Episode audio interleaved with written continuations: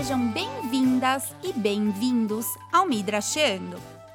Propositalmente, coincidimos o bloco que vamos falar sobre polarização no Midrasheando perto das eleições nacionais aqui no Brasil. Eu sei, pode ser uma ideia perigosa, mas acreditamos que isso pode dar certo. Em breve, todos os brasileiros e brasileiras que tivermos título de eleitor poderemos escolher os futuros governantes do país. Esta escolha vem cheia de responsabilidades e cheia de dúvidas e divisões. Atualmente, conversar sobre política chega a ser um ato de coragem, já que cada vez menos falamos ou discutimos com pessoas que pensam de uma forma diferente de nós. Neste sentido, gosto de pensar que a nossa tradição judaica está cheia de histórias que nos encorajam a dialogar com ideias, sábios, histórias que não concordamos, que na verdade nos deixam até incomodados. O Talmud está repleto de debates. Cada página do Talmud nos lembra opiniões que não foram aceitas ou que não tiveram a maioria dos votos, mas que têm honra o suficiente para ter o seu espaço ali, junto com todas outras opiniões que não foram descartadas. Na verdade, no Talmud, nenhuma ideia chega a ser descartada. As opiniões e votos divergentes jamais são esquecidos em nossa tradição. Ficam ali, possibilitando que nós, séculos depois de terem sido ditas, possamos interpretar com as lentes dos dias de hoje. Também temos a possibilidade de encontrar sábios que discutiam arduamente entre si e que continuavam se respeitando e se amando, justamente em razão do debate. Pensando nisso, queremos trazer hoje a história de dois sábios que discordavam, mas que, principalmente por causa disso, eram cada vez mais próximos. Eram grandes amigos, mas isso não impedia que cada um tivesse uma maneira de ver a vida e a Torá. Abaia e Rava. Para contar essa história, vamos nos basear na versão de Elie Wiesel no seu livro Homens Sábios e Suas Histórias. Abaia e Rava amavam o diálogo e se você, nos dias de hoje, acha cada vez mais difícil conversar com pessoas que pensam diferente, essa é uma história para você. Por isso, ajusta aí o volume do seu fone e vem comigo. Rav Yosef Ben Hira era o presidente da renomada Academia de Pumpedita na Babilônia, no ano 333. Com a sua morte, o sábio Abaia se tornou presidente daquela escola. Mas essa sucessão não foi tão simples e harmônica. Tínhamos quatro sábios que gostariam de ser o sucessor de Rav Yosef. Todos se reuniram após a sua morte para decidir o futuro da tão amada escola. Eram eles Abaia, Rava, Ravzeira e Raba Bar Matana nenhum deles discordava que era necessária uma eleição para que fosse definido o novo líder da escola de Pumpedita. A democracia já estava presente ali. Porém, tinham dúvidas de como realizar essa escolha. Rababad Matana sugeriu que aquele que fizesse um discurso e que não fosse interrompido seria o escolhido.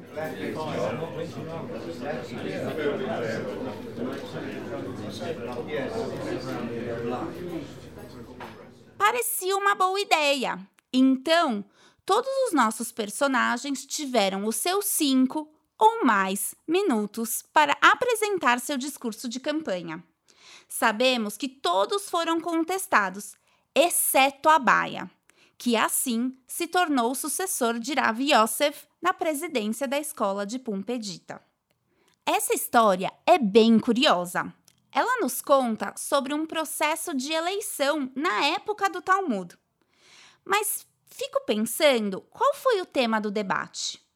Será que decidiram sobre algum campo específico do conhecimento? Será que um orador mais habilidoso tinha mais chances do que um sábio mais tímido? O Talmud não responde nenhuma dessas perguntas. Quem declarou a vitória de Abaia foi Raba Bar Matana, que, imagino, ficou um pouco chateado com o resultado, já que ele também estava concorrendo para o posto em questão. Entretanto, sabemos que o verdadeiro rival de Abaia era Arava. Abaia e Rava são dois grandes nomes do Talmud, sempre juntos e ao mesmo tempo separados, já que suas ideias eram sempre contraditórias. Entender como eles eram diferentes ajuda-nos a compreender a grandeza do diálogo entre eles. Mesmo que Abaia tenha sido vencedor da eleição para suceder à presidência da escola de Pumpedita, as regras interpretadas por Ava são definidas como lei, exceto em seis casos, em que a prevalência recai com Abaia. Sabendo disso, não é difícil questionar o resultado da eleição. Sabemos que Abaia e Irava eram amigos inseparáveis. Talvez você tenha um desses, então não é difícil imaginar. Para entender melhor esses personagens, quero trazer uma história desses dois amigos ainda quando criança. Estavam na casa do tio de Abaia, o grande mestre Rababar Nahamani. Antes de comer, o tio pergunta aos dois meninos: Quem devemos agradecer? E ambos respondem: A Deus. Então, a pergunta subsequente: E onde está Deus? Os dois meninos deram diferentes respostas. Rava, sem falar nada, apontou para o teto e disse: Lá. Já a baia, com a vontade de superar o seu amigo, abriu a porta e correu para fora e apontou para o céu. Ambos estavam corretos, porém, essa história nos mostra a personalidade de cada um.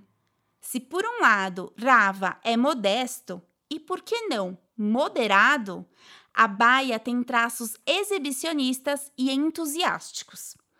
Vamos analisar com mais calma cada um deles. Comecemos por Abaia. Não temos muitas informações pessoais sobre esse sábio. Ele viveu entre 278 e 338 da Era Comum e pertencia a uma linhagem de sacerdotes, descendentes de Elia Cohen.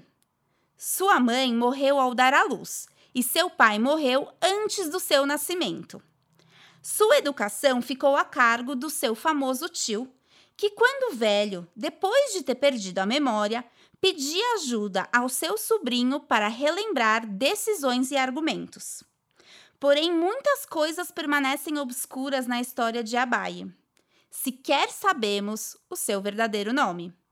Muitos consideram que Abaye é apenas um apelido. E seu título de rabino? Um diretor de uma escola tão renomada sem essa formação? Estranho.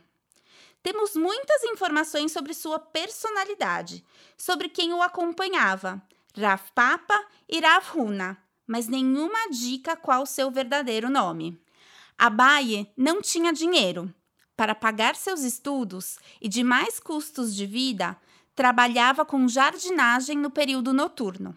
Uma realidade que muitos jovens hoje em dia conhecem. Depois se tornou fazendeiro e vinicultor. Embora sua qualidade de vida tenha melhorado, nunca mudou seu estilo. Sabia compartilhar com os outros tudo o que tinha sempre foi reconhecido como um homem que possuía alto respeito por seus semelhantes. Teve dois casamentos, mas só temos notícias de sua segunda esposa, Roma. Não temos muitos dados sobre sua vida pessoal. Abaye tinha um filho, que se chamava Bibi, mas não temos pistas para descobrir se ele é filho de Roma ou da sua primeira esposa. E seu segundo casamento? Quanto tempo durou? Foi interrompido por sua morte ou divórcio. Apenas temos conhecimento que o casal não ficou junto por muitos anos. Existem notícias que a saúde de Abaia não era das melhores. Em seus pronunciamentos, diversas vezes, ele nos deixa saber que tinha conhecimento da sua própria fragilidade e finitude. Sofreu muito durante a vida. Seu corpo não acompanhava sua mente. De fato, faleceu antes que Irava, e muitos dizem que foi ele quem o recebeu tempos depois na Academia Celestial. Em 1177 passagens encontramos a frase Amar Abaye e disse Abaye. Fazendo a pesquisa para esse episódio, descobri que a autoria de um dos conceitos que acho mais bonitos no Talmud é de autoria de Abaye. No mundo sempre temos 36 justos dignos de receber a Deus. Entretanto, detalhes sobre sua personalidade nos fogem. Quem era ele de verdade, no interior de seu lar?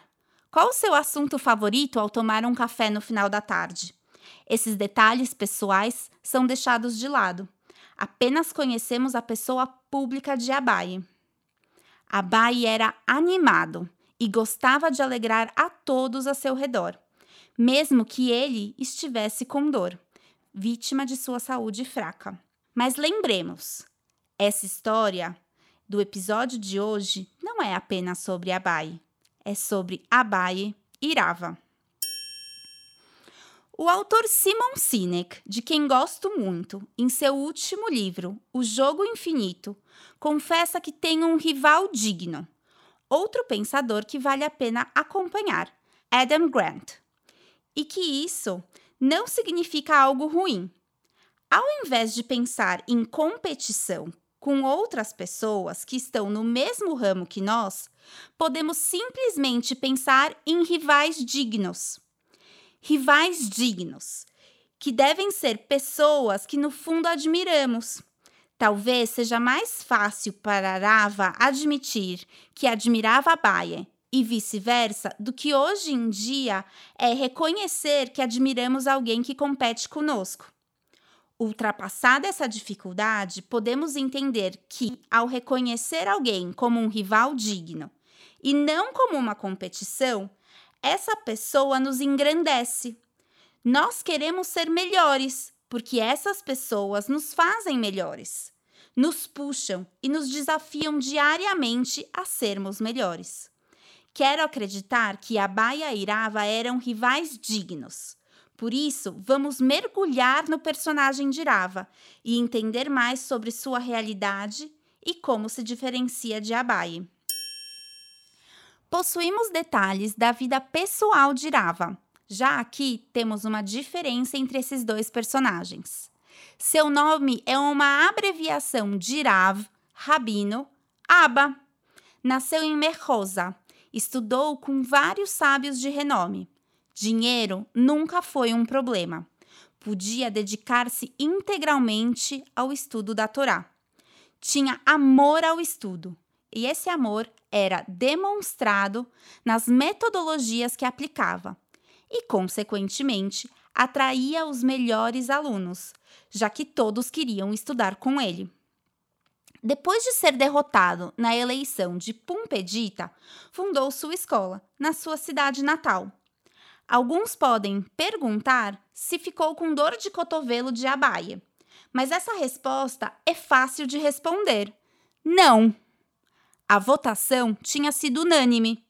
Porém, não ficou por lá. Foi fundar a sua própria academia em Merrosa. As duas escolas começaram a ser reconhecidas por algumas características. Eram a Ivy League do tempo dos sábios. Se o forte de Abai era sutileza mental, Jarava possuía grande erudição.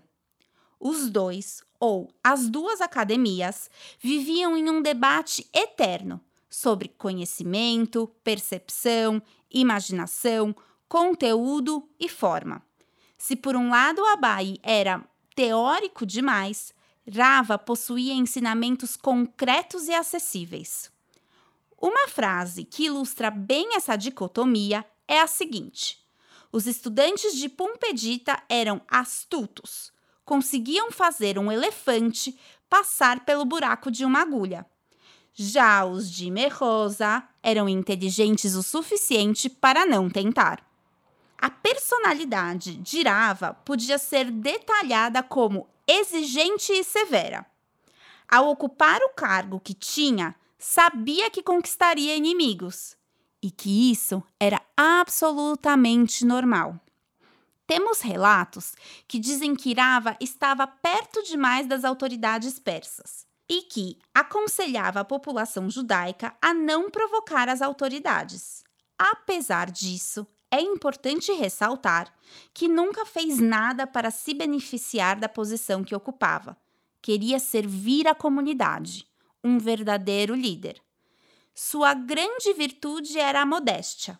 Não tinha nenhum problema em iniciar uma palestra contando alguma passagem específica em que tinha tomado uma decisão errada. É um pouco libertador escutar um grande mestre assumir diante de uma audiência que ontem me equivoquei a respeito de.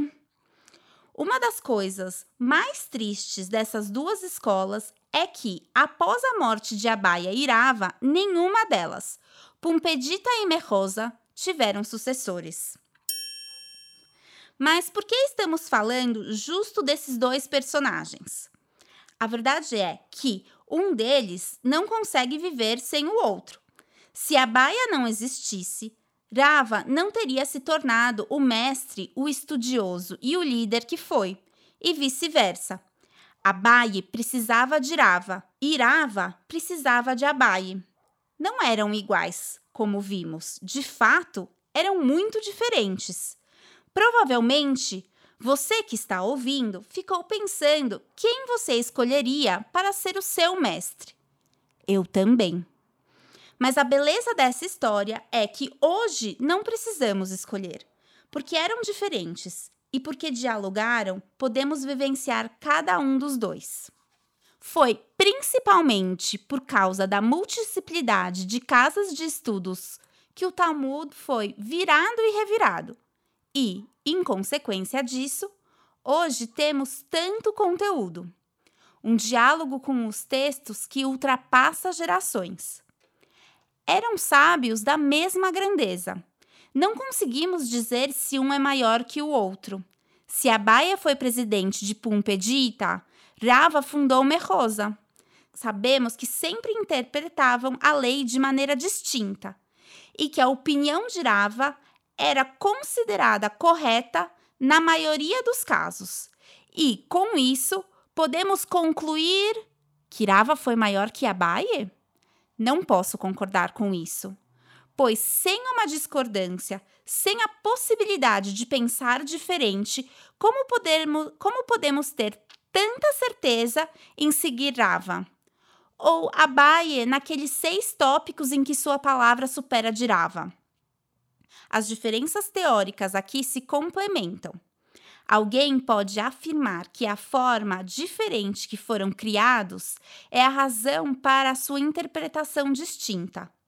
Não podemos esquecer que o Talmud é o livro do legado dos dois sábios. Juntos conseguiram descrever as histórias, interpretações e discussões que por muitas vezes salvaram o nosso povo da desilusão e do desespero. Para nós aqui do Midrashando, eles estão claramente em pé de igualdade. Relações como a de Abaia, e Irava estão cada vez mais raras no mundo polarizado em que vivemos. E por isso acreditamos que vale a pena compartilhar essa história. Conhecer um pouco sobre esses dois mestres que discutiam e argumentavam sobre praticamente tudo. E mesmo assim permaneceram amigos íntimos, nos encoraja a manter relacionamentos com aquelas pessoas que não concordamos. Atualmente, tiramos das nossas redes sociais todos aqueles que têm uma opinião diferente da nossa. Descartamos uma pessoa pois ela apoia determinado partido político ou não se comporta da maneira que esperaríamos. Amos Oz, em seu livro Como Curar um Fanático, aponta essas incongruências dizendo que conheço bem antitabagistas que o queimarão vivo se você acender um cigarro perto deles. Conheço bem vegetarianos que o comerão vivo por comer carne. É muito fácil conviver apenas com aquelas pessoas que concordam com a gente. Não temos disputa, não temos debates, estamos todos de acordo 100% do tempo. Podemos até dizer que, em uma sociedade completamente homogênea, a vida é monótona. Ou seja, deveríamos querer essas outras opiniões. Mesmo assim, vemos diariamente nas notícias o que acontece quando não conseguimos respeitar aqueles que pensam diferente de nós. Nossa tradição judaica está repleta de exemplos de como discordar não significa criar uma inimizade. Muito pelo contrário. Eu te respeito e por isso compartilho como penso, com honestidade, com modéstia e tendo absoluta certeza que essa discussão está sendo realizada em um lugar seguro. Não vale dar unfollow na vida real por um desentendimento intelectual ou por um desacordo em determinada área do conhecimento. Neste ponto, a história de Abaia e Irava é um oásis na nossa cultura atual. Grandes amigos, que não podiam ser mais diferentes, dialogavam e mantinham a conexão aberta, e justamente por causa dessa proximidade, se tornaram maiores do que qualquer um dos dois, separados, poderia imaginar. E aí, você gostou dessa história? Ela fez sentido para você nesses dias que estamos vivendo uma discussão polarizada um pouco mais acalorada? Aqui contamos uma história de dois grandes amigos que discordavam de tudo e, principalmente por isso, conseguiam crescer e aprender cada vez mais um com o outro. Essa história nos encoraja a manter um debate aberto. Por isso, convido a você a enviar esse nosso episódio para aquele amigo ou familiar que você tem dificuldade de conversar, porque ele ou ela pensam diferente de você. Quem sabe essa história não ajuda, que a conexão se reestabeleça e que o diálogo se inicie.